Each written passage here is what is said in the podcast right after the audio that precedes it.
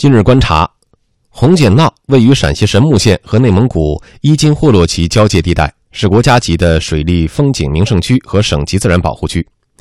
历史上，这个水域的最大面积曾经是一九六九年的六十七平方公里。近年来，红碱淖遭遇了严重的生存危机，湖水面积萎缩近半，湖中的鱼类也已经基本绝迹。有环境专家认为，如果任其发展下去，那么这里很可能在十年之内就会干涸。成为中国第二个罗布泊。那么是什么原因导致红碱淖的生态危机？我们来听央广记者黄立新和温超发来的报道。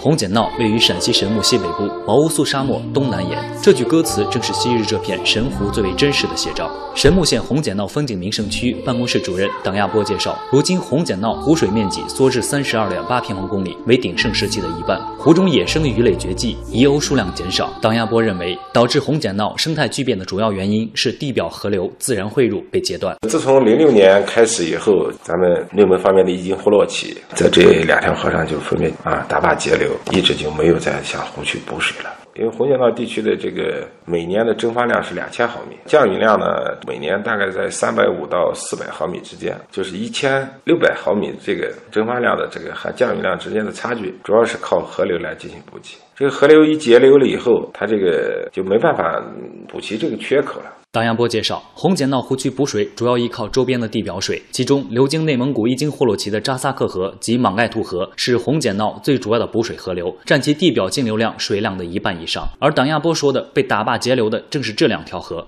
家住扎萨克水库下游的内蒙古乌兰陶勒盖村村民肖在林说：“自从2004年水库建成后，下游河道干枯，如今碰到雨水充沛年份，河道变成湿地；雨水偏少的时节，村民则能徒步穿行到对岸。那个河条多少年也没水，没有水，是干的，干的，没放过水。可多给那个地方栽上那个沙柳那些了，我看见还不知道那是给栽的什么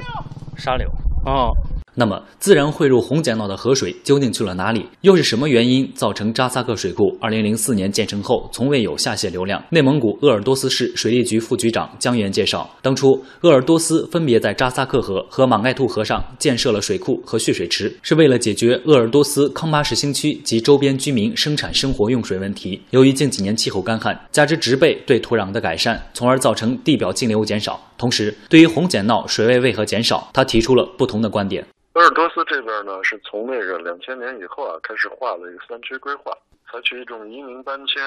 恢复生态这这一种做法，然后搞得当地这个植被啊、生态环境都恢复的特别好。就是说，植物的根系它把土壤都疏松了，这个雨水的下渗的能力特别强。为什么十年断流？这个红碱那儿还没有干呢？它是一个下洼地，我们地下水的侧向的哎入渗的补给啊，对它也有一定的影响。江源介绍，从2004年扎萨克水库建成至今，鄂尔多斯平均每年取水60万方，累计取水671万方。对于这些取水数字和水库建成至今从未有下泄流量的原因分析，党亚波则提出了质疑，就是和咱们06年以前相比，这几年的降雨量没有很明显的下降，这个降雨量变化不是这个原因啊。咱们气象局的水文资料可以佐证。据统计，红碱淖周边常住人口超过六万，涉及蒙陕两省区的七个镇、八十五个村，林草。地近两百多万亩。湖水缺水状况的进一步恶化，也反映在周边农牧民的生活当中。陕西省神木县尔陵兔镇后尔陵兔村村民张国林：原来打的五六米就有水，原来五六米就有水啊，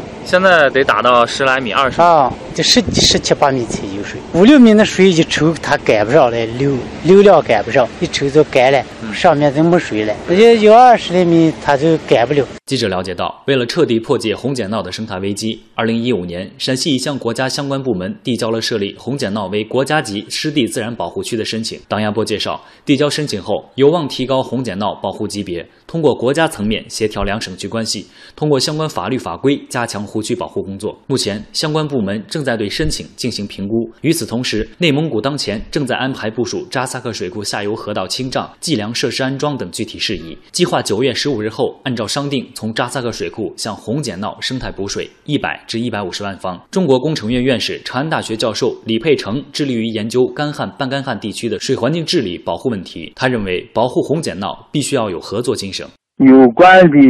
地方要联合起来，要合作，提供个人的身份资料来进行就最均衡计算。计算以后的话，就知道哪个河把把多少水截了。正确的做法应该是团结治水、合作治水、扩大治水，这是学大的合作精神。呃，这个事儿首先从一个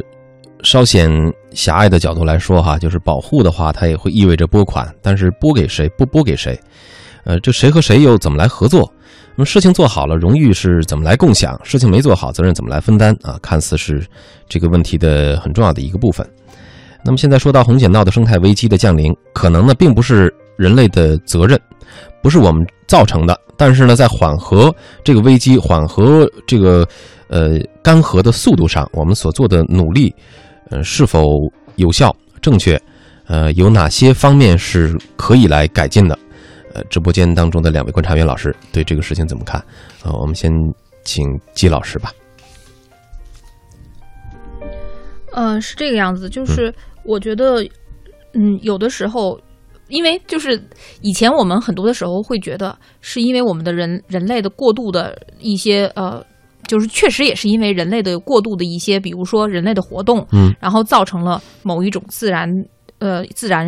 呃现象的消失，嗯。或者是某一种物种的消失，嗯。等等等等的。那么，但是另外有的时候我们会发现啊，当然这是另外一些科学家普遍也是有这样的认为，就两种完全不同观点。一种是就是自然的这种变化呢，是因为人类的活动造成的，嗯，还有一种观点认为呢，人类在其中的这个起到的作用是微乎其微的。到其其其中它起到作用没有大家想的那么大，嗯它可能是自然本身就是这么去演进的，就嗯可能是。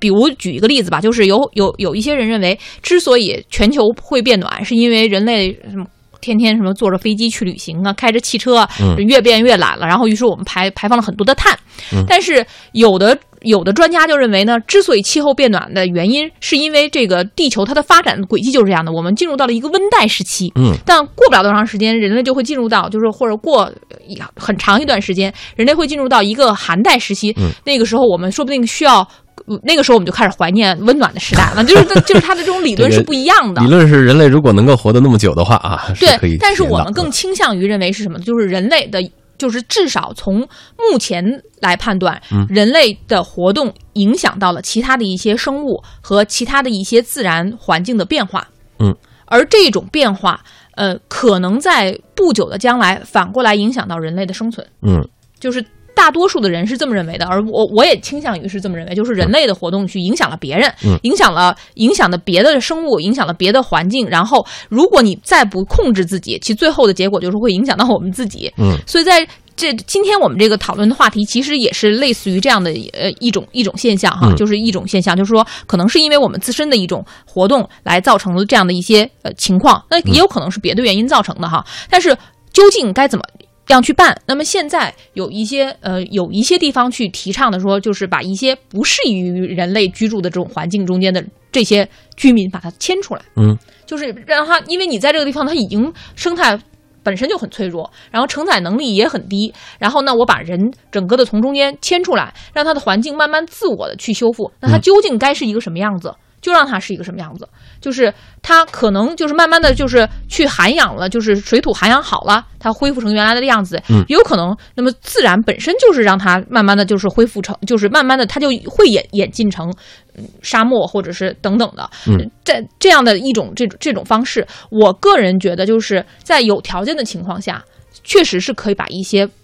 比如说在这个环境中间不适应于人类居住的这种环境中的人，逐渐的迁出来，嗯因为让他们在那个地方，比如说与天斗、与地斗，然后就是就是非要营造出一个适合人类居住的环境，嗯应该说是不太现实的。还不如退耕还林。对，还不如把它退退出来，嗯然后让他们迁移到相对来说比较适合于人类居住的地方。嗯当然，我相信这个中间肯定是有很多的困难，比如说有人故土难离，嗯又比如说把他们安排到什么地方去，这些都是一些问题。但是，呃。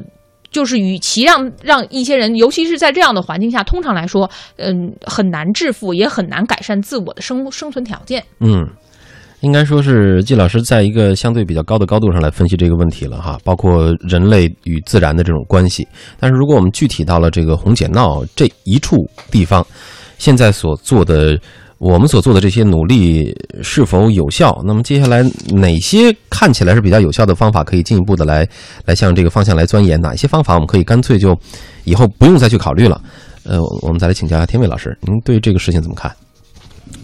我同意刚才季泽明说的那个大呃那个那个那个意思哈，嗯就是有些像这样的一种地地质变迁、自然环境的变迁，其实呃可能大自然的力量更大。嗯其实这更容易举的例子就是罗布泊。我们罗布泊过去是个大湖，现在没有了。对，那个地方几乎在这个整个变迁过程当中没有人类的活动的，没有人类活动。呃，或者说是人，因为它变得没有水了，所以仅有的一点人类也都迁出来了。那时候的人类极少的活动是不会影响它的这个从水的从无到有，更多的是自然的力量。但是具体到这红碱闹呢，从我们现在看到的信息来看，人类的活动在里边对它的这个面水面缩小呢，还是有一定作用的，而且比较直接，就是说它上游的来水被切断了。嗯啊，但是我觉得呢，呃，这个这里边呢，表面上看起来，我们也把它归纳成说是由于多两地之间的争执，所以导致这个问题迟迟无法解决。似乎现在解决这个问题的出路就在于有没有一个比两地更高的一个。呃部门出面来协调这个事情，但是我觉得其实核心不是两个地的争执，嗯而是人类的生存或者人类的生活的改进和自然环境之间的争执。嗯而不是两地的争执。因为什么？就是那个表面上看起来是这个红点道主要在陕西境内，然后呢，这个上游呢是在内蒙古境内。由于内蒙古修了水库不放水了，于是这个处于下游的这红点道就没有水了。那陕西人就抱怨说：“你看他们内蒙把水都截走了。”嗯，但实际上，他们恰其实恰巧是。分支两地，如果变成就算一个地方，他们在同一个省里边，难道这个矛盾就不存在了吗？嗯，你还要修水库，满足上游那些人的周围周边生存的人的用水啊，他要用水，那么有有这么现成的一个河流在这儿，修个水坝，我们就可以解决大家用水问题，呃这怎么会不做呢？即使在同一个省，其实也会做。所以这是我们现在面临很多的问题，都是我们越来越多的人和这个人人的对自然环境的越来越高的这种单位的消耗。所导致的这种矛盾，就是我们现在每个人是人多了，人的总数多了，然后每个人的用水量都比以前多得多得多。嗯，其实举个最通俗的例子，我小时候大概一周洗一次澡，现在每天洗一个澡，用水量就是至少六七倍了吧？你不能对因此就不洗澡。对你也不可能不洗澡，于是我们就想办法找水，从南水北调啊，什么这个那个的啊，然后北京地下形成巨大的漏斗啊，等等等等，这些事情都来了。其实呃，然后北京从一个六百万人口的城市变成了现在两千多万口的多万人口的城市，每个人还每天都要洗澡，嗯这个矛盾就来了。嗯所以那个地方基本上是这个矛盾，这个矛盾怎么缓解？我他说那个那个陕西方面说，我们在申请国家级自然保护区，如果申请下来了之后，它保护级别提高了之后，就怎么怎么样？其实呢，就是实际上是在人类的发展和保护之间的权重，让自然环境的权重更高一点，让人类的生活能够适当的为这个自然环境多让出一点来。其实它提高保护级别起到的是这个作用。嗯啊，就因为它一旦确立成国家保护区之后，它对它的这个保护有一些硬性的要求，那这个时候你就不得不为它呃做出一点让步。但是呢，人的用水依然得想别的办法。呃，这儿不行了，那就从别的地方再找。反正总总之总之总之是这样，就是嗯所以这个矛盾其实说了半天我们也无解。嗯呃，他们想的办法提高一个变成国家保护区有点作用，呃，但是这个根本的环就是从社会学层面来解决这个问题，可能那我觉得他嗯如果要是想办这种保护区，其实最后的结果还是需要把一部分人迁出来，因为嗯你保护区中间有些人是不让你，人或者是迁出来，或者说是去找新的水源，嗯其实无非两个。那你觉得他要能有水源，还至于成现在这个样子？关键是这个人迁出来了以后，发现这个红碱道最终还是像罗布泊走了他原来那条路的话，嗯我们再看我们对于自然的这种改造什么的，可能又是叹了一口气，也真的是没什么办法。目目前来看，它如果要是提升了保护级别之后，可能会比如说它的上游的那个水库就要给它放水，嗯。这类似这样的，比如周边的啊，就刚才季子平讲的，可能有些人要迁出去，嗯。有些比如说小的工厂啊，什么就那种耗水的东西就不允许做了，可能会好一点嗯。嗯